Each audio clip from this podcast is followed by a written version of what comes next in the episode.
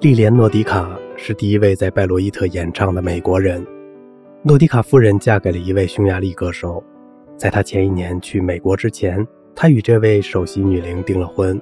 据说她一直通过女仆关注她的一举一动。不久，女仆就告诉她，有人对诺迪卡表示了好感。于是她立刻启程去纽约，一下船就径直奔去诺迪卡下榻的宾馆。当这位美丽的艺术家出来迎接她时，他从口袋里拔出一把手枪，威胁说：“如果不和他立即结婚的话，就打死他。”美丽的莉莲半为惧怕，半为钦佩这位爱人的勇气，和他一起找到附近的牧师，为他们主持了婚礼。牧师的妻子是见证人。后来他说，女高音当时泪如泉涌，无法回答牧师在婚礼仪式上问的问题，而新郎目光炯炯，要求牧师继续呀。首席女伶结婚都是这样的。